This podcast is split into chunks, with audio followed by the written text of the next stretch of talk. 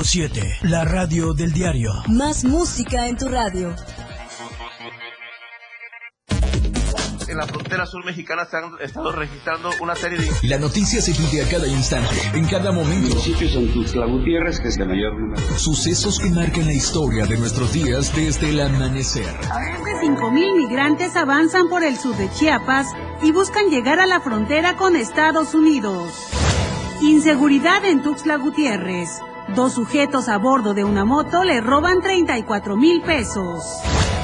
Se busca campeón en la Liga Municipal de Tuxtla Gutiérrez.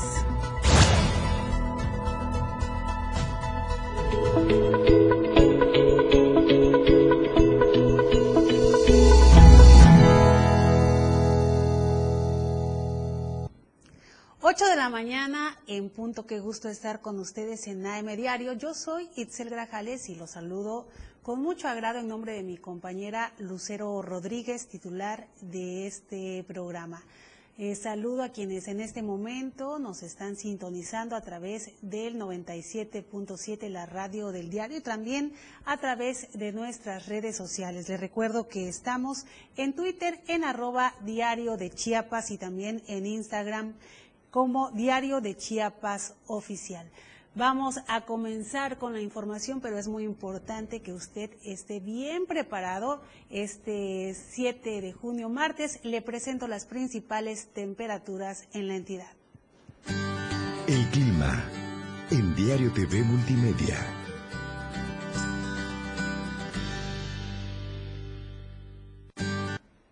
Tuxtla Gutiérrez, la capital del estado, tendrá una máxima de 29 grados y una mínima de 20. San Cristóbal de las Casas, para San Cristóbal el pronóstico es de una máxima de 18 grados y una mínima de 13, así que va a estar muy rico el clima ahí en San Cristóbal de las Casas. Comitán tiene una máxima de 23 grados y una mínima de 15 y Tapachula una máxima de 31 y una mínima de 22. También le tengo el procedimiento estatal de alerta por lluvias, de acuerdo a la Secretaría de Protección Civil. Se esperan lluvias muy fuertes con tormentas eléctricas en las regiones Sismo Costa, Soconusco y Sierra, mientras que en el resto, en ocho regiones, se prevén lluvias fuertes, así que tómelo muy en cuenta. De acuerdo a los pronósticos de las autoridades, habrá lluvia este martes en Chiapas. Adaibet nos cuenta precisamente de esta situación. Vamos con ella. Buenos días. ¿Qué tal, Excel? Muy buenos días. Feliz día de la libertad de expresión. Eh, te comento que el día de ayer en Comitán, la fuerte lluvia con viento que azotó eh, dejó daños materiales en una granja ubicada en la colonia San José Obrero. De acuerdo a la información proporcionada por la Secretaría Municipal de Protección Civil, la ráfaga de viento desprendió techos de láminas de una de esta granja de pollos el personal de protección civil y bomberos brindaron todo el apoyo a las personas que se encontraban en el lugar sin que se reportaran personas lesionadas.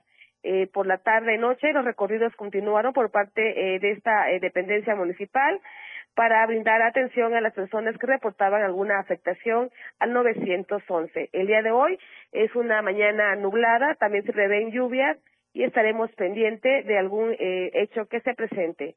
Hasta aquí mi reporte, Excel. Muy buenos días. Muy buenos días, Araidet. Nos comenta sobre este tornado.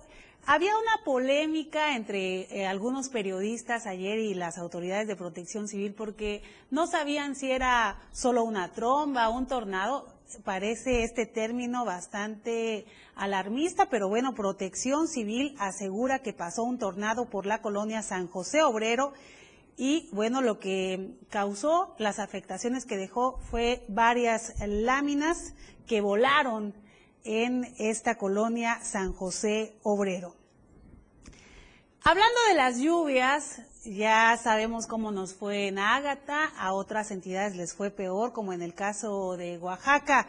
Pero lo que dejó Ágata, y no precisamente a Ágata, sino el hábito que tienen muchas ciudadanas y ciudadanos, son toneladas y toneladas de basura que van a parar al río Grijalva. De esto nos habla Ainer González.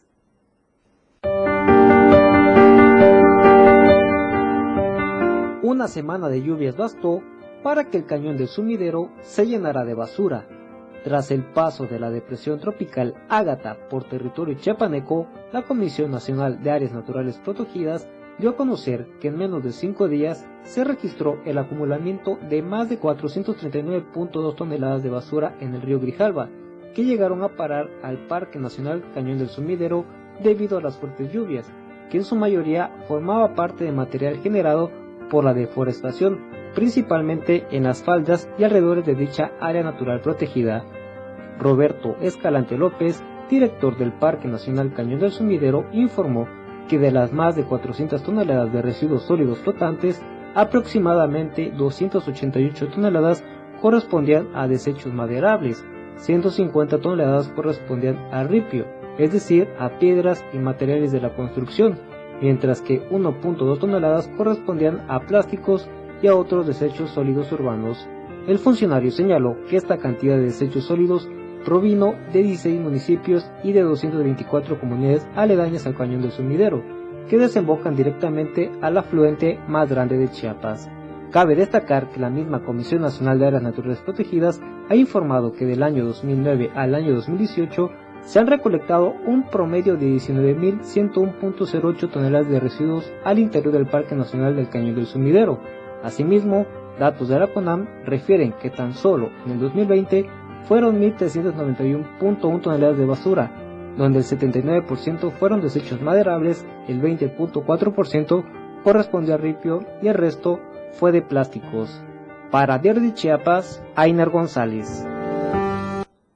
Ya escuchamos a Ainer González. En solo cinco días, Ágata arrastró más de 400 toneladas de basura a nuestro río Grijalva. Así que hay que ser muy conscientes, hay que enseñarle a los niños, a las niñas, a no tirar basura en las calles porque estas llegan hasta nuestros ríos.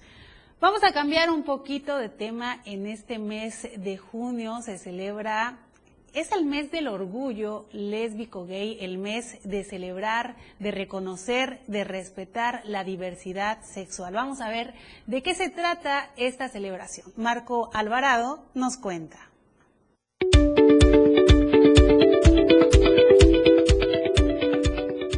De integrantes del colectivo LGBTIQ toman las calles de las principales ciudades del mundo en el mes de junio para mostrarse plenos en su diversidad, diferencia y dignidad. Las denominadas marchas del orgullo también quitan el velo de la clandestinidad que ha sido impuesto a este sector de la población y son un recordatorio de que aún falta mucho para terminar con la exclusión social, tal como lo explica el coordinador de la Red por la Inclusión de la Diversidad Sexual en Chiapas, José Responda Cáceres. Salimos a mostrarnos en la clandestinidad también que nos ha orillado. Este sistema patriarcado y heteronormado. Y no debemos de tener vergüenza de cómo mostrarnos y decir nuestras consignas fuertes, alzar la voz. Nosotros usamos nuestras herramientas como nuestros cuerpos, como los colores de nuestra bandera, para que nos volteen a ver y otra vez insistir en que se avance en las políticas públicas de este Chiapas porque necesitamos todas las personas ser incluidas. El 28 de junio es conocido como el Día del Orgullo Gay y consiste en una serie de eventos que los distintos colectivos realizan públicamente, aunque previo a este día realizan marchas en varias ciudades del país, como la prevista para Tuxtla Gutiérrez el próximo 11 de junio y las manifestaciones que se esperan en Arriaga, Comitán, Palenque, Tapachula y Cintalapa. Necesitamos que se legisle a nuestro favor, que se creen políticas públicas incluyentes para que haya programas específicos donde estemos atendidos con igualdad de condiciones, con un trato amable y que vayamos teniendo un espacio seguro para la niñez, para la juventud y para también los adultos mayores de la diversidad sexual. Somos chiapanecos y chiapanecas o personas que radicamos en la entidad que necesitamos que ser respetados. Estas manifestaciones multitudinarias y coloridas son también un recordatorio de la persecución y crimen que enfrentan millones de seres humanos en distintos países por el solo hecho de formar parte de la diversidad sexual entre los humanos. Para Diario de Chiapas, Marco Antonio Alvarado. Ya escuchamos todas estas marchas que se esperan en este mes de junio por parte de la comunidad de la diversidad sexual. Son para visibilizar a esta población y para también exigir respeto a sus derechos. Vamos a cambiar de tema, nos vamos hasta Tapachula. Desde ahí salió una caravana de más de 5 mil migrantes que se dirigen hacia Huehuetán. Eh, Lucía Trejo nos informaba que alrededor de las 4.30 horas de la mañana, mujeres, hombres, niñas y niños de diferentes nacionalidades, en su mayoría venezolanos, avanzaban hacia el municipio de Huehuetán. Los migrantes buscan llegar al centro y norte del país. Por su parte, José Cancino, nuestro corresponsal en la región, nos indica que eh, los centro y sudamericanos iniciaron su caminata a las 6.25 horas bajo una intensa lluvia que se prolongó aún más en el trayecto de este nuevo contingente que ha colapsado de forma total la circulación sobre la carretera costera, la única vía de comunicación hacia la frontera con Centroamérica y México. El grupo, que alcanza un estimado de unas 5.000 personas, todas con la intención de llegar lo antes posible hacia la zona limítrofe con Estados Unidos. En el grupo viajan venezolanos, ellos son la mayoría, seguidos de cubanos y centroamericanos de otros países que esperan por un par de semanas movilizarse en este nuevo intento de migrantes por llegar a la región de territorio mexicano. Su intención es llegar al norte del país. Esta misma tarde del lunes, los comités que se organizaron por nacionalidades y grupos acordaron descansar en esta comunidad perteneciente a Tapachula para emprender y retomar su trayecto a las 3 de la mañana de este martes, mientras que una comitiva del Instituto Nacional de Migración ha llegado hasta el Parque Central de Álvaro Obregón para invitar a los extranjeros registrarse en las listas y poder iniciar un procedimiento. Sin embargo, los foráneos se han negado a hacerlo. Hasta el momento tampoco se han registrado detenciones por parte de las autoridades federales, ni hay presencia de la Guardia Nacional que pudiera generar un ambiente de tensión entre la comunidad extranjera. Esta nueva caravana se convertiría en la segunda más grande del surgimiento de estos movimientos internacionales, solo detrás de la movilización de 2018 que dejó a más de 10.000 migrantes en tránsito por nuestro país. Los migrantes han solicitado al Instituto Nacional de Migración una solución oportuna para todos los que integran esta caravana ya que afirman esperan por mucho tiempo, han esperado mucho tiempo para obtener los beneficios de la visa humanitaria. Vamos a enlazarnos con Edgar Castillo porque hay una problemática que persiste en, su, en Tonalá. Esto es en el municipio de Tonalá. Buenos días. ¿Qué tal? Eh, buenos días, Chel Grajales. Te saludo con mucho gusto en esta mañana en el municipio de Tonalá, Chiapas. Por instrucciones del alcalde tonalteco Natividad de los Santos Miranda, desaparece en la Comisión de Derechos Humanos Municipal. Prohíben a regidores meter telefonía celular y grabar las sesiones del cabildo. Por falta de presupuestos económicos del ayuntamiento, la administración que preside Natividad de los Santos Miranda justifica la desaparición de los derechos humanos en el municipio. Luego de despedir a la licenciada Guadalupe Martínez del área de enlace de derechos humanos que preside la regidora pluriminal Amalia Reyes Hipólito, funcionarios del gobierno municipal le declararon la guerra a una mujer violentando los derechos políticos y los derechos de equidad de género. Ayer, en sesión de cabildos, intentaron quitar los teléfonos móviles a los regidores con la finalidad de que nadie grabe las sesiones, violentando el artículo 44, donde argumentan que las sesiones son públicas y pueden ser publicadas para la ciudadanía de acuerdo a la ley de transparencia. Una vez más, el jurídico del ayuntamiento asesora pésimo a su alcalde y su secretario municipal. Carlos Zavala, jurídico del ayuntamiento, se le ha visto en la capital chiapaneca en los diferentes tribunales para demandar a la, licenciada Guadalupe Martínez, recientemente despedida sin justificación de su puesto de enlace de los derechos humanos. En un video argumenta el jurídico el despido se notificó verbalmente por órdenes del ayuntamiento y lo que dijo la licenciada Guadalupe Martínez, que no existe dentro de la ley notificaciones personales en ningún lado. Esto es lo que declaró la eh, este, licenciada Guadalupe Martínez. Híjole, pues así las cosas con algunos presidentes municipales. Es el caso de Natividad de los Santos ahí en Tonalá, que está haciendo de las suyas, está mostrando su autoritarismo y su abuso de poder. Pero a cada santo le llega su hora. Cambiemos de tema, vamos a cambiar un poco la agenda. Le tengo muchas noticias, pero antes nos vamos a un corte y regresamos.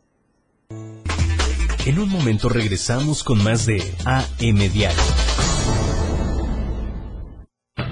Evolución sin límites, la radio del diario.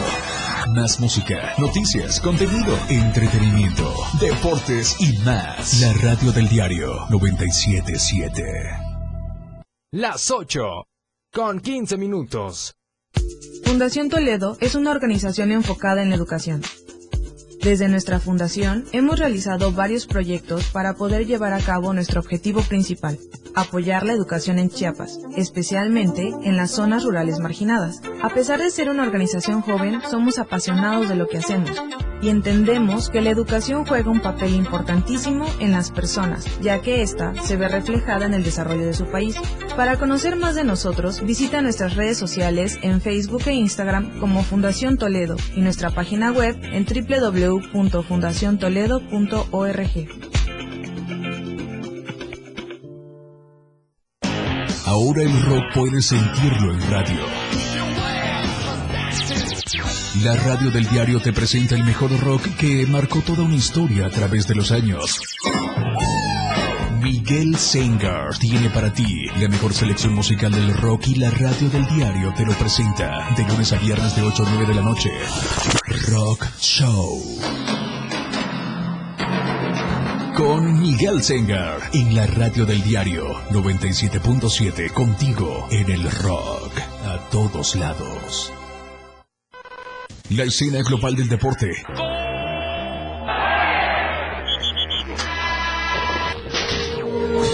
Ahora se escucha mejor en radio y Jorge Mazariegos y Eduardo Solís lo saben en La Remontada, de lunes a viernes de 1 a 2 de la tarde por la radio del diario 977, contigo en los deportes. La radio del diario 97.7 FM. Continuamos con más de AM Diario.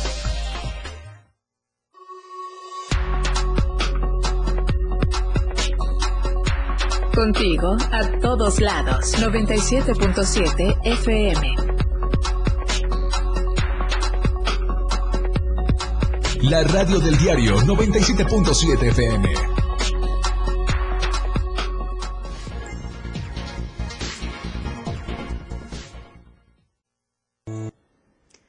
Regresamos, estamos en AM Diario Gracias a las personas que continúan con nosotros a través del 97.7, la radio del diario, y también a través de nuestras redes sociales. Es un gusto estar con ustedes en este martes 7 de junio, por cierto, Día de la Libertad de Expresión.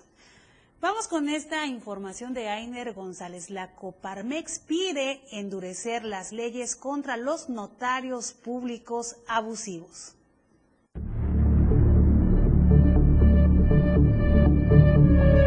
La Confederación Patronal de la República Mexicana, Coparmex en Chiapas, ha solicitado a la 68 legislatura del Congreso del Estado realizar reformas a la ley de notarías como al reglamento de registro público de la propiedad y del comercio del Estado para equiparar la falsificación de escrituras y documentos notariales apócrifos como delincuencia organizada. Enoch Gutiérrez Cruz, integrante de la Coparmex en Chiapas, dio a conocer que la entidad es de conocimiento público que algunas notarías se han prestado a ciertos actos ilegales, como a reescribir libros de registros de la propiedad a partir de documentos apócrifos. Desde hace una década apuntó que la Coparmex ha identificado y denunciado un aumento de escrituras apócrifas, de las que están siendo objeto algunas propiedades de la sociedad civil y de agremiados a ese organismo empresarial, lo que los ha obligado a comenzar procesos legales ante la pérdida de la posesión de sus propiedades. Por su parte, Manuel Felipe Pardo Pastrana, presidente de la Coparmex en Chiapas, indicó que esto lo han llevado a cabo notarios públicos chiapanecos en contubernio con el registro público de la propiedad y del comercio y sus delegaciones, cuales resultan prácticas que al tener penas muy limitadas y grandes beneficios económicos que presentan para los implicados, estos se siguen realizando al amparo de la ley. De esta manera, el líder empresarial consideró que las y los diputados locales deben abordar este asunto como un problema de interés público y endurecer las leyes, con el fin de inhibir este tipo de delito. Para Diario de Chiapas, Ainer González. Y en más información, por cuarto día consecutivo, Ocosingo vive secuestrado debido a un bloqueo en un importante tramo carretero. Para que nos dé más detalle, tenemos en la línea telefónica a Zoidi Rodríguez. Muy buenos días. Hola, ¿qué tal? Muy buenos días. Isel, te comento que Ocosingo vive uno de los constantes bloqueos en estos últimos días ya que en apoyo total al problema que prevalece con docentes de la Universidad Tecnológica de la Selva, el Sindicato de Académicos y Administrativos de esta universidad, pobladores del ejido Corazón de María, han iniciado un bloqueo total sobre el tramo carretero Ocosingo-Palenque para exigir la intervención del gobierno del estado y que esta, esta problemática que se vive pueda tener alguna solución. Hasta el momento, eh, pues el sindicato ha señalado que no ha recibido ninguna atención por parte del rector y exigen la institución de Eduardo, Eduardo Raimundo Garrido Ramírez, porque según ellos señalan que ha fallado la capacidad de diálogo. El día eh, de ayer lunes, eh, un, un, un, un pequeño grupo de este sindicato acudió a las instalaciones del Palacio Federal para mantener un diálogo con Andrés Manuel López Obrador y que él pueda también eh, en alguna forma ayudar a que esta problemática se resuelva, Itzel. Muchas gracias, Oidi. Ya lo decíamos hace unos días en nuestro editorial. Pueden estar muy bien nuestras leyes de turismo. podremos tener una ley de avanzada. Hace poco se presentó la nueva ley en esta materia, pero si continúan estos bloqueos de nada servirá, pues este tipo de manifestaciones ahuyentan al turismo. Vamos a cambiar de información. Muchas gracias, Oidi, por tu reporte de Ocosingo. Nos vamos hasta San Cristóbal de las Casas, donde elegirán al candidato único para la dirigencia estatal del magisterio. En vísperas del relevo del secretario general de la sección 7 del Sindicato Nacional de Trabajadores de la Educación en Chiapas, el Magisterio del Nivel de Educación Indígena y el Consejo Central de Lucha anunciaron una reunión masiva el próximo 10 de junio a partir de las 10 de la mañana en el Estadio Municipal de Fútbol Hugo Isaac Robles Guillén en San Cristóbal de las Casas. En conferencia de prensa nos comenta esta información de la corresponsal Janet Hernández, los maestros Invitaron a los miles de maestros, de docentes de nivel preescolar, primaria y secundaria, también de preparatoria, a concentrarse el próximo viernes para nombrar el candidato único a la dirigencia estatal del Magisterio, sección 7 del CENTE. Expresaron que temen que la Coordinadora Nacional de Trabajadores de la, Educación, la CENTE y el gobierno podrían adelantarse y nombrar al titular de la Secretaría General del Magisterio, por lo que anunciaron esta concentración. Finalmente, finalmente invitaron a presentarse el próximo viernes porque habrá un único candidato y en los próximos días elegirá de manera oficial la dirigencia estatal del magisterio. Esto será en la ciudad de Tuxtla Gutiérrez, aunque todavía está por definirse la hora y la fecha. Nos enlazamos vía telefónica con Lucía Trejo. Eh, bueno, ella nos comenta sobre una denuncia la denuncia de una agresión contra habitantes de la ampliación Independencia, le voy a dar los detalles. Integrantes del Movimiento Campesino Regional Independiente se manifiestan en el Parque Central de Tuxtla Gutiérrez. Este grupo de inconformes dijeron ser además habitantes de ampliación Independencia, un predio irregular desde hace más de siete años. Los integrantes del MOCRI denunciaron que fueron víctimas de agresión por parte de hombres armados a quienes identificaron como presuntos policías estatales. El domingo 5 de junio de este año, hombres de identidad desconocida quemaron cuatro viviendas e inmuebles que tenían, indicaron los manifestantes. Por estos hechos señalan como responsables a habitantes de San Jerónimo, ubicado en el mismo municipio, quienes reclaman el predio que mantienen invadidos. Expusieron que las personas que reclaman las siete hectáreas no cuentan con documentos para acreditar la propiedad, por ello buscan que mediante el terror abandonen el lugar. Pidieron la intervención federal para que sea la Secretaría de Desarrollo Agrario Territorial, la SEDATU, quien, quien resuelva el tema, pues se trata de supuestos terrenos nacionales. La verdad que este tema está bien complicado, el MOCRI, la MOCRI tiene fama de realizar precisamente invasiones, de tomar predios, terrenos que no les corresponden y ahora al parecer les están dando unas, les están dando una sopa de su propio chocolate. Vamos a ver a las autoridades cómo resuelven este problema. Janet Hernández nos comenta también que las cenizas del sacerdote Miguel Chanteu permanecerán en el templo de Chénalo vamos a conocer, vamos a saber quién es este personaje. Las cenizas del sacerdote Miguel Chanteu, de origen francés, quien fue párroco en Chenaló y expulsado de México en 1998, llegaron a la ermita de Acteal, donde será velado por miembros y sobrevivientes de la masacre de Acteal. El sacerdote Miguel falleció por una enfermedad de los riñones y una neumonía. Fue incinerado y sus cenizas llevadas a la comunidad de Acteal. Cientos de feligreses lo recibieron. Antes de su muerte habían dicho que sus restos serían trasladados a Chenaló, donde vivió muchos años al lado de población indígena. Los organizadores se dedicaron a trasladar las cenizas eh, y estas permanecerían 24 horas en la ermita de Acteal, ubicada en la comunidad del mismo nombre, en el municipio de San Pedro Chenaló. Ahí sería velado por las víctimas de Acteal y los integrantes de las abejas. De origen francés, el sacerdote falleció en San Cristóbal a los 91 años de edad. En 1998 fue expulsado de México tras ser señalado de realizar varias actividades políticas en el levantamiento armado del Ejército Zapatista de Liberación Nacional.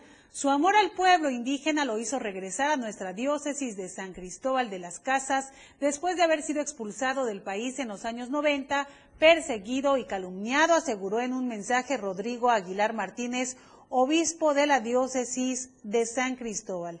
Cabe destacar que las cenizas del sacerdote, después de ser velado, estas cenizas serán trasladadas al templo, de San Pedro Apóstol, ubicado en la cabecera municipal de Chenaló, ya que esta fue su única, su última voluntad.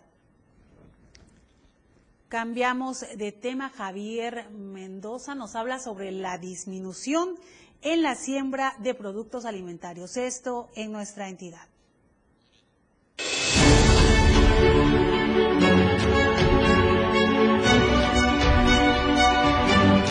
Tiene un decremento en superficies sembradas por hectáreas en plantaciones de maíz, cacao, sorgo y caña de azúcar en el último año. Así lo dio a conocer el Observatorio Ciudadano del Fomento Económico de Chiapas. Según los datos presentados por dicho organismo, la entidad chiapaneca tuvo una baja en hectáreas plantadas de maíz del 2021 a 2022, disminuyendo un 2.70%, posicionando a Chiapas en el noveno lugar a nivel nacional. Con respecto a la producción de cacao, Chiapas dejó de sembrar por hectáreas 7.74%, en comparación al año pasado, aumentando en un 3.08% la producción por tonelada de este producto. Con estos eh, números, Chiapas ocupa el segundo lugar a nivel nacional de productos de cacao por debajo de Tabasco que casi duplica la producción chiapaneca con 11.000 toneladas. La situación del sorgo es mucho peor, ya que la superficie sembrada en este año es de un menos 11.74%, cayendo Chiapas al decimocuarto lugar en el país. Finalmente, la plantación de caña de azúcar también ha tenido un decremento por superficie sembrada con una baja de 6.40% en comparación al año pasado. Para Diario de Chiapas, Francisco Mendoza. Gracias a Francisco Mendoza, por cierto, le envío un abrazo, un saludo muy afectuoso a todos mis compañeros periodistas, reporteros, redactores, columnistas, bueno, les envío un fuerte abrazo en este Día de la Libertad de Expresión. Son ellos quienes más ejercen este derecho. Es un derecho de todos los ciudadanos, ciudadanas. Es un derecho humano. Sin embargo, los periodistas realizan el ejercicio de este derecho con mucho más frecuencia y en situaciones de mayor riesgo. Ya vemos lo que ha pasado en el país con la violencia hacia las y los periodistas. Un fuerte abrazo y todo mi reconocimiento. Es momento ahora de irnos a un corte.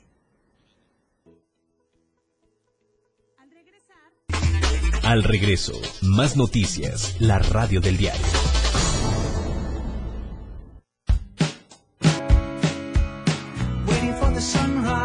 La radio del diario, transformando ideas contigo a todos lados. 97.7. La radio del diario. Más música en tu radio.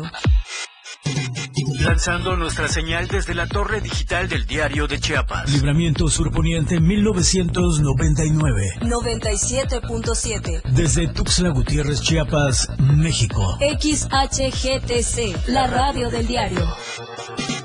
Contacto directo 961-612-2860. Cabina 961-612-2860. Escúchanos también en línea. www.diariodechiapas.com Diagonal Radio. 97.7. La radio del diario. Más música en tu radio. Las 8. Con 30 minutos. Chiapas es poseedora de una belleza natural sin rival en todo México. Una gran selva, un impresionante cañón, manglares y playas únicas, además de paradisiacas caídas de agua, visten a nuestro estado con el encanto único de la naturaleza. Chiapas es el estado más al sur de México, la última frontera de nuestro país. Aquí, en este rincón, que también fue el último territorio en añadirse a la República, se encuentra un paraíso de bellezas naturales listo para ser explorado. Ven y disfruta lo que Chiapas tiene para ti. 97.7, la radio del diario. Contigo a todos lados. 977, la radio del diario. Continuamos con más de AM Diario.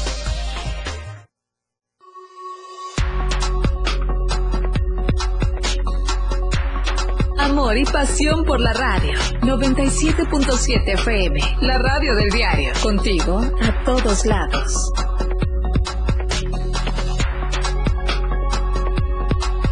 La radio del diario 977.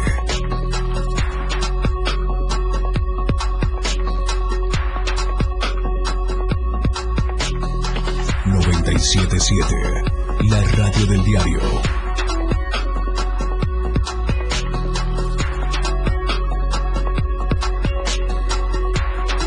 Contigo a todos lados. 97.7 FM.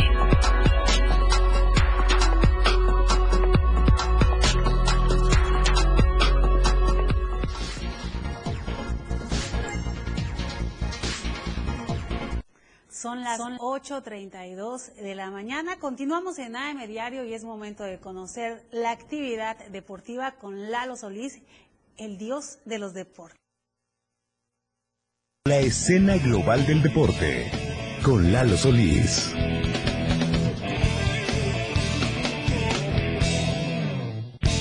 ¿Qué tal? Muy buenos días. Pues, si la quieren poner de nuevo, no hay ningún problema. Buenos días, bienvenidos a la información deportiva en AM Diario. Bastante lo que tenemos que platicar con usted y tenemos información de última hora. Pero primero vamos a arrancar con lo que sucedió el fin de semana y es que después de esperar eh, por lo menos un mes, por fin se cantó Playball en la Liga Municipal de Softball Femenil y se realizó la ceremonia de inauguración del torneo municipal 2022 en el Parque Infantil de Cañahueca. Siete novenas se dieron cita para este tradicional desfile en el que una a una fueron eh, pasando eh, alrededor del cuadro para dar a conocer los equipos que van a estar disputándose este torneo. Ahí estuvieron algunas de las autoridades del deporte en nuestra entidad para dar fe de este eh, de esta ceremonia de inauguración en la que también se entregaron todas las distinciones tanto por equipo como individuales de eh, las ganadoras del torneo pasado. Así que bueno, ya se eh, puso en marcha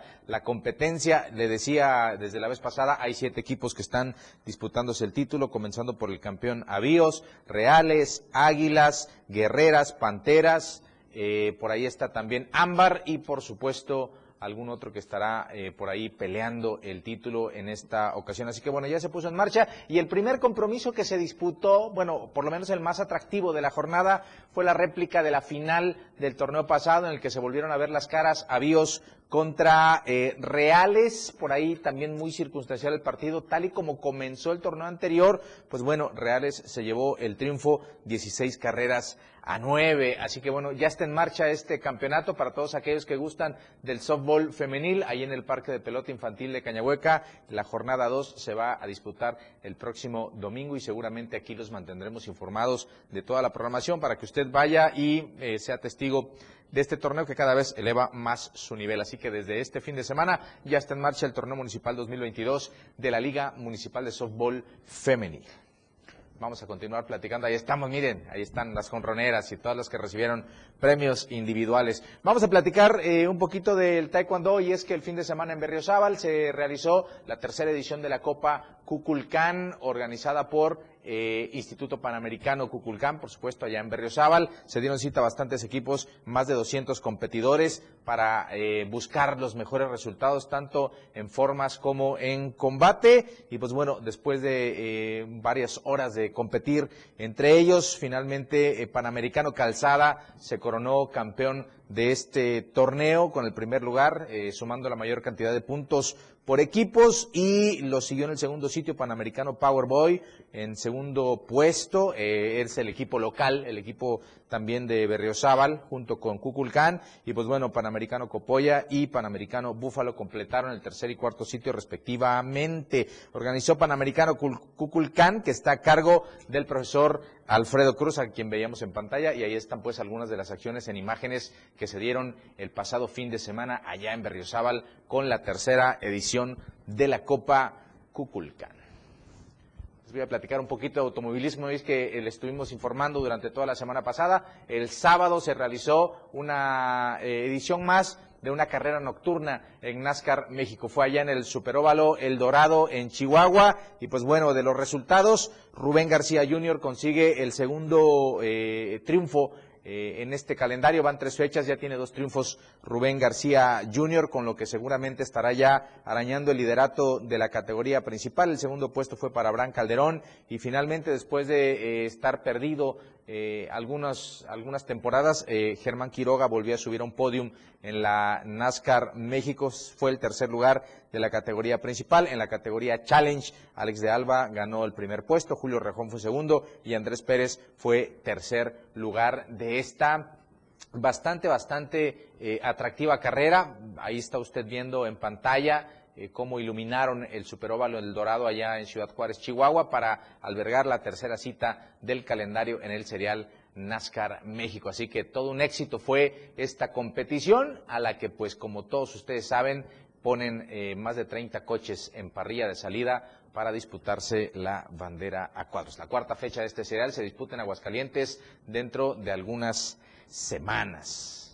Les decía que teníamos información de última hora y claro, ayer comenzó ya para Chiapas Nacionales CONADE 2022 y lo hizo con la disciplina de la natación. Y la buena noticia es que ya hay medallas en esa disciplina, justo como sucedió el año pasado. Ahí vemos eh, en pantalla algunos eh, eh, momentos de lo que se vivió allá en Tijuana en donde está siendo sede de la natación. Un oro, una plata y un bronce fue lo que se ganó en la primera sesión de la natación. Es decir, se nadó en su mayoría dorso, y eso abre la puerta a que la actuación chiapaneca sea por demás destacada. Ya hay tres medallas en nacionales con ADE. El oro estuvo a cargo de Diego Morales Arias con un tiempo de 26 segundos y 42 décimas en los 50 metros dorso dentro de la categoría 17 y 18 años. La plata fue para Camila Rodríguez que eh, recorrió los 50 metros dorso también en un tiempo de 30 segundos y 66 décimas, mientras que el bronce lo ganó Daniela Espinosa en la misma prueba, 50 metros dorso, solamente que en la categoría 13 y 14 años con un tiempo de 32 segundos y 66 décimas. Así que bueno, ya arrancó bien el tema para la natación en Chiapas con estas tres medallas allá en Tijuana. Bien por esta delegación que seguramente va a poner el listón muy alto para cuando el resto de disciplinas entren en acción, pues busquen por lo menos estar entre los primeros 10 de cada una de sus pruebas. Así que bueno, muy buenas noticias para la delegación chiapaneca de Nacionales con ADE 2022. Ya hay tres medallas en el medallero y las tres las aportó la natación. Itzel, ahí está la información deportiva. Eh, pues qué bueno, muy buenas noticias esto de las primeras medallas porque se tienen muchas expectativas de, la delegación chapaneca en Nacionales Conade y esperamos que de a poco podamos ir dando más buenas noticias como la que le estamos entregando hoy con la natación. Pues qué bien por los chiapanecos, de verdad. Me da mucho, mucho gusto y hay buenas expectativas en otras disciplinas. Esperemos que empiece a aparecer la alterofilia, que empiece a aparecer el taekwondo, para que veamos si eh, eh, se puede superar un poco. Venimos de años pandémicos, hay que decirlo. Eh, ha sido complicado ir recapitulando el esfuerzo en el deporte, pero bueno, estas muy buenas noticias pues no dejan más que tener un panorama bastante positivo en esta ocasión. Pues enhorabuena y hay que echarle porras a las y los chiapanecos que están Gracias. compitiendo en Invitarte, por favor, a ver cuándo nos acompañes a la remontada. No te has dado una vuelta a la remontada, verás cómo te vas a divertir. ¿Estás seguro que me quieres ahí? Sí, por supuesto. ¿Estás seguro? Yo no sé nada de deportes. No te preocupes, no solamente hablamos de deportes, hablamos de temas diversos. Claro, el deporte es el tema central, pero platicamos de muchas cosas. Bueno, si hay una botanita por ahí. Ah, bueno, no, ya condicionando. Pues bueno, de todas formas, a usted sí lo espero a la una de la tarde en el 97.7 de FM para estar en la remontada junto a Jorge Mazariegos y ampliaremos toda la información deportiva, entre ello los resultados que se dan hasta el momento en los Juegos Nacionales. Es que es a mediodía. Es a, la una, es a la hora, sí, entiendo que es a la hora de la botana. Tienes dos opciones, acompañarnos en cabina o irnos a irte a algún lugar, pedir que sintonicen el programa y escucharlo. Bueno, vamos a la cabina. y si usted tiene que hacer un trámite en el SAT, por favor, tome sus previsiones, organice bien su día, porque las colas, las filas son larguísimas. Los detalles con Eden Gómez. Informarles sobre la situación que se vive a las afueras del SAT, estas oficinas fiscales que, bueno, se han visto saturadas ante las diversas solicitudes que se tienen por diversos sectores sociales. Como podemos ver en las imágenes, las colas son bastante largas. Sin embargo, también hay que decirlo, la atención está siendo oportuna y también rápida. En promedio, se ha generado esta circunstancia debido a las solicitudes de diversos empleos, el tema de la carta de situación fiscal, el tema de la firma electrónica, también el RFC, entre algunos otros trámites, son los que se están llevando a cabo. Hay que recordar, el eh, proceso es a través de las citas. Sin embargo, con estos requisitos o estas solicitudes, pues se puede acudir al centro o a las oficinas del SAT y con ello esperar de entre 20 a 35 minutos aproximadamente y realizar este trámite completamente gratuito. Todos y cada uno de los trámites completamente gratuitos. Por ello, pues le pedimos a que tome las precauciones necesarias, acuda con su credencial de lector, que es el único requisito que le piden para poder realizar algún trámite sencillo. Le repito, el RFC o incluso la carta de situación fiscal, lo cual podrá usted tramitar nada más con la credencial de elector. Algunos otros trámites incluso requieren de citas. Ante esta situación, las colas siguen siendo contundentes. Sin embargo, la atención se ha mejorado. Informó para el diario de Chiapas, Eden Gómez. Bien, ya escuchamos. Si tiene que hacer un trámite, por favor, organícese bien porque va a tardar algunas horas. Esto en el SAT.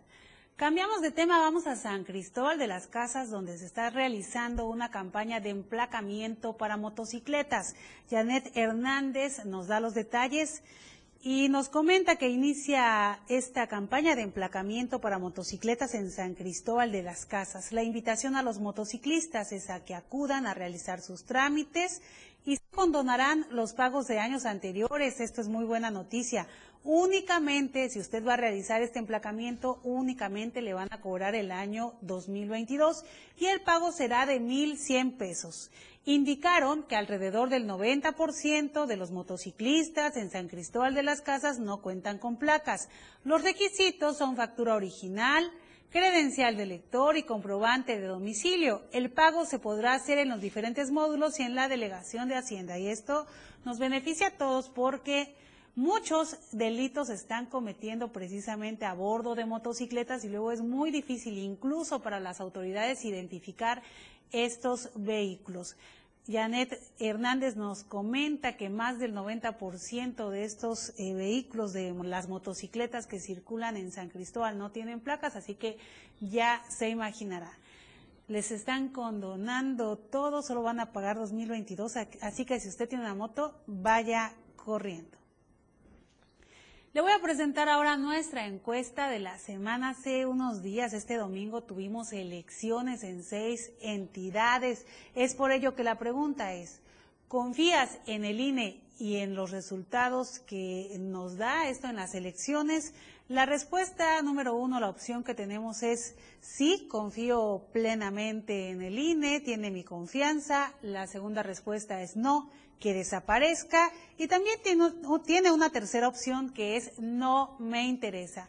Le invitamos a que conteste esta encuesta en, nuestra, en nuestras redes sociales, en Twitter, ahí va a poder participar y también puede hacerlo a través de Facebook. Con esto nos vamos a un corte, pero regresamos con más información.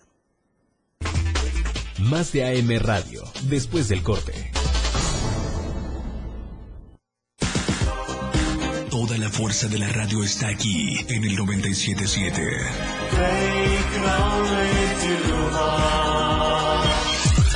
Las 8 con 45 minutos.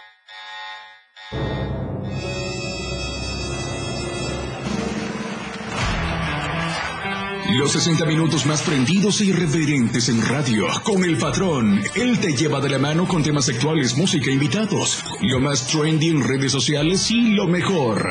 Te llevan paso a paso con el mejor ambiente en radio. Después de todo, con el patrón. De lunes a viernes de 6 a 7 de la noche por la radio del diario 977. El patrón contigo. A todos lados. Después de todo, ¿acaso hay otro? Aquí no se habla mal, se dice lo que es. Salud física y mental. Música, notas y movimiento. Sinergia, estática, ruido y silencio. Somos un todo que provoca cambios y nosotros queremos que nos acompañes para poder hacerlo juntos y en positivo. Y deshacernos de lo que nos estorba. Acompáñanos de lunes a viernes en Mandala. A partir de las 11 de la mañana a través del 97.7 de FM. Felipe Alamilla las reúne. Una noticia. Una denuncia. De lunes a viernes de 10 a 11 de la mañana por la radio del diario. Denuncia pública. El espacio en radio para que su denuncia sea escuchada. Para que su voz tenga eco. 97.7. Contigo. A todos lados.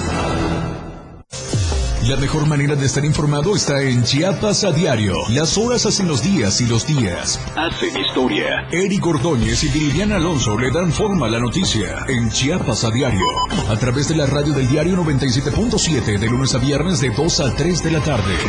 Porque usted tiene el derecho de estar bien informado. Chiapas a diario. Por la radio del diario. Contigo. A todos lados.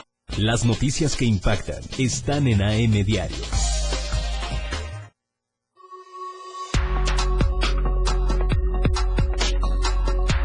Contigo a todos lados. 97.7 FM. La radio del diario 977.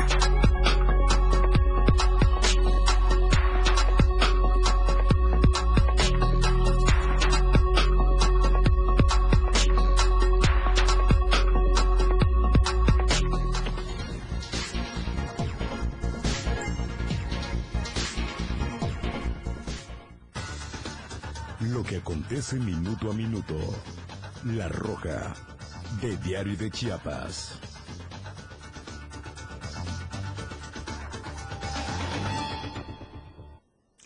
Y le informo que una persona lesionada fue el saldo de un accidente sobre el tramo carretero Sinacantán-San Cristóbal de las Casas.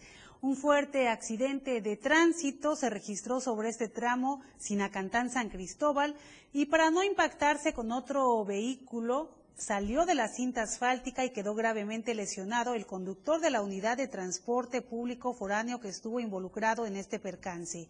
Una persona lesionada y miles de pesos en daños materiales fue el saldo de este accidente. El conductor de un taxi originario del municipio de Sinacantán resultó gravemente lesionado al impactarse con su vehículo en la orilla de la carretera quedando tirado en la cuneta mientras decenas de pobladores trataron de apoyarlo, pero fue imposible porque necesitaban el apoyo de médicos para darle los primeros auxilios.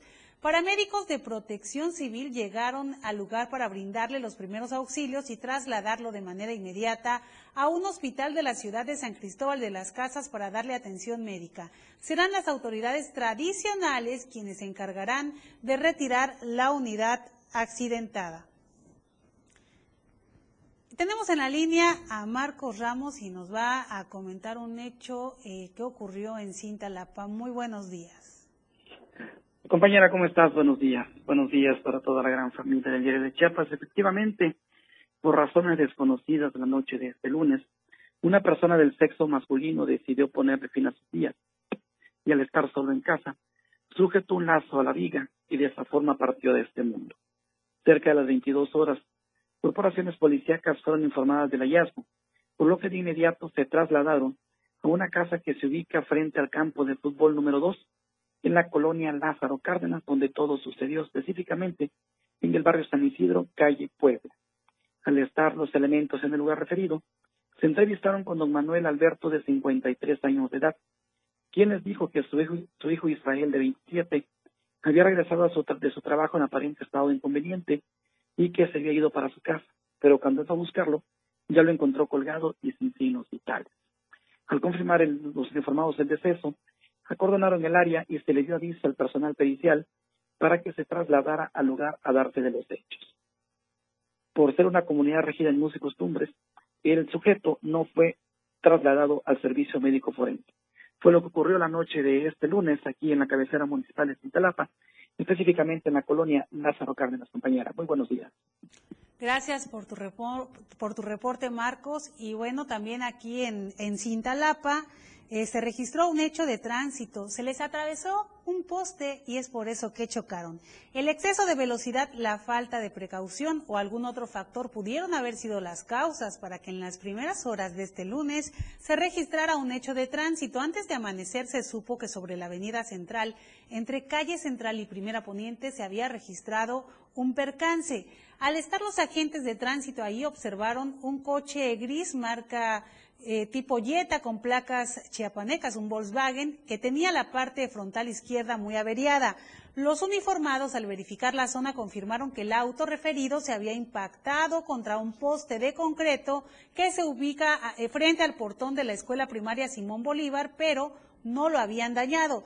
En este contexto, la autoridad pidió al personal de grúas que llegara para llevarse al Jetta al corralón correspondiente, donde estará hasta que sea liberado porque quizás será puesto a disposición del Ministerio Público. Cabe hacer mención que cuando este medio de comunicación llegó al punto pudo observar a unos jóvenes sacar cosas del vehículo y al parecer eran los ocupantes. Luego una mujer intentó evitar que se hicieran estas imágenes que usted está viendo en pantalla, argumentando que lo regañarían, que su mamá lo regañaría. Qué miedo, la verdad. Tenía razón el joven se eh, tenía miedo por cómo había quedado su coche, así que no quería que se enterara su mamá. Y aquí en Tuxtla Gutiérrez siguen eh, los hechos violentos, continúa la delincuencia. A bordo de una motocicleta a un hombre le robaron 34 mil pesos. La tarde de este lunes, dos hombres a bordo de una motocicleta despojaron de más de 34 mil pesos a un empleado de una empresa de rellenado de, tóner que viajaba a bordo de su caballo de acero. Viajaba a bordo de una motocicleta sobre la prolongación de la Quinta Norte a la altura de la 20 Poniente, esto frente a la, a la subestación de la Comisión Federal de Electricidad. Elementos policíacos llegaron al lugar como a eso de las 2 de la tarde con 30 minutos y al entrevistar con el agraviado de nombre Ramón, este manifestó que cuando circulaba por la dirección mencionada, dos hombres a bordo de una motocicleta roja sin placas le cerraron el paso y lo obligaron con un arma de fuego a detenerse. El joven, por temor a que le quitaran la vida, se detuvo y fue en ese momento cuando fue despojado de más de 34 mil pesos en efectivo, además de su teléfono celular y la llave de la motocicleta en la que circulaban. De verdad, qué bueno que no le quitaron además de eso la ropa porque de todo lo despojaron. Dijo que los delincuentes se dieron a la fuga con rumbo al poniente de la ciudad. Se le preguntó por las características de los zampones y no logró dar detalles debido al nerviosismo que presentaba al momento del atraco. Estadísticas, reportes, información. COVID-19.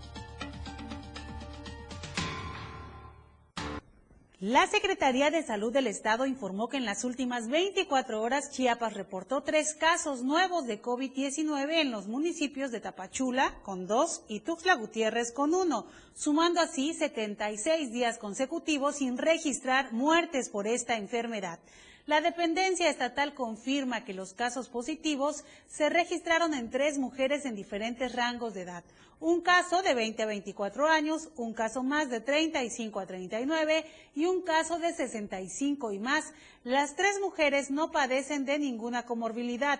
La Secretaría de Salud del Estado enfatizó que la población chiapaneca se debe vacunar contra el COVID-19 para proteger su salud, la de su familia y su comunidad, porque entre más amplia se haga la vacunación, menos riesgo de que surjan nuevas variantes, además de que la persona beneficiada refuerza su sistema inmune para evitar complicaciones, hospitalizaciones o decesos por esta enfermedad respiratoria, por lo que a partir de los 12 años en adelante pueden acudir a los módulos de vacunación. Bien, continuamos. Le recuerdo, estamos a través del 97.7, la radio del radio, la radio del diario y también estamos a través de nuestras redes sociales. En Twitter nos puede encontrar como arroba diario de Chiapas y también en Instagram diario de Chiapas oficial. Cambiamos de información. Destapan favoritismo en la Universidad Tecnológica de la Selva. En una rueda de prensa, el Sindicato Único Democrático Tecnológico de la Selva dio a conocer que ante la manifestación y el paro laboral en el que se encuentran sus compañeros del Sindicato de Académicos y Administrativos de la Universidad de la Selva, existe un trasfondo de la problemática que va más allá de los intereses para la universidad.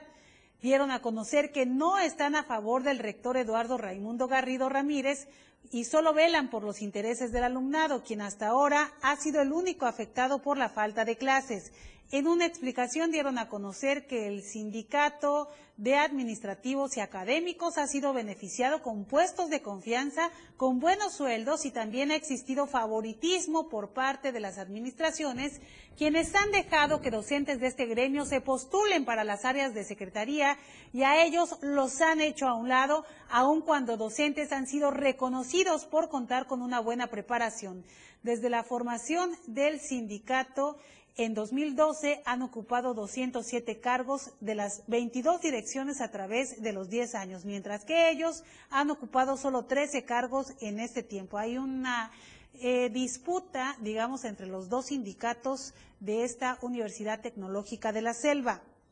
Desde la administración de José Gordillo se hizo el compromiso de trabajar en la infraestructura de la universidad, pero por ganar espacios y un contrato colectivo, el bienestar del alumnado ha sido nulo y se le dio paso a los intereses de un sindicato que fue formado para velar por los intereses de una administración anterior.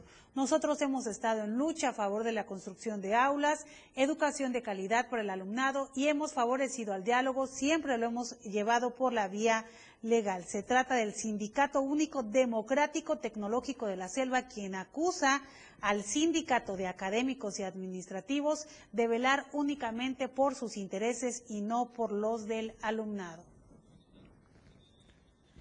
Ya es momento de despedirnos. Ha sido un gusto estar con ustedes. En nombre de mi compañera Lucero Rodríguez, titular de este programa, les doy las gracias y los espero mañana. Yo soy Itzel Grajales. Que tenga un excelente martes. Desde temprano usted quedó informado. Aquí vemos la, incidencia delictiva. Empezaremos. AM Diario. Nuestro compromiso entregarle los sucesos que generan noticias. AM Diario. La noticia al momento. Por la radio del diario 97.7. AM Diario. 977. Editorial de la Radio del Diario. Las votaciones del 5 de junio concluyeron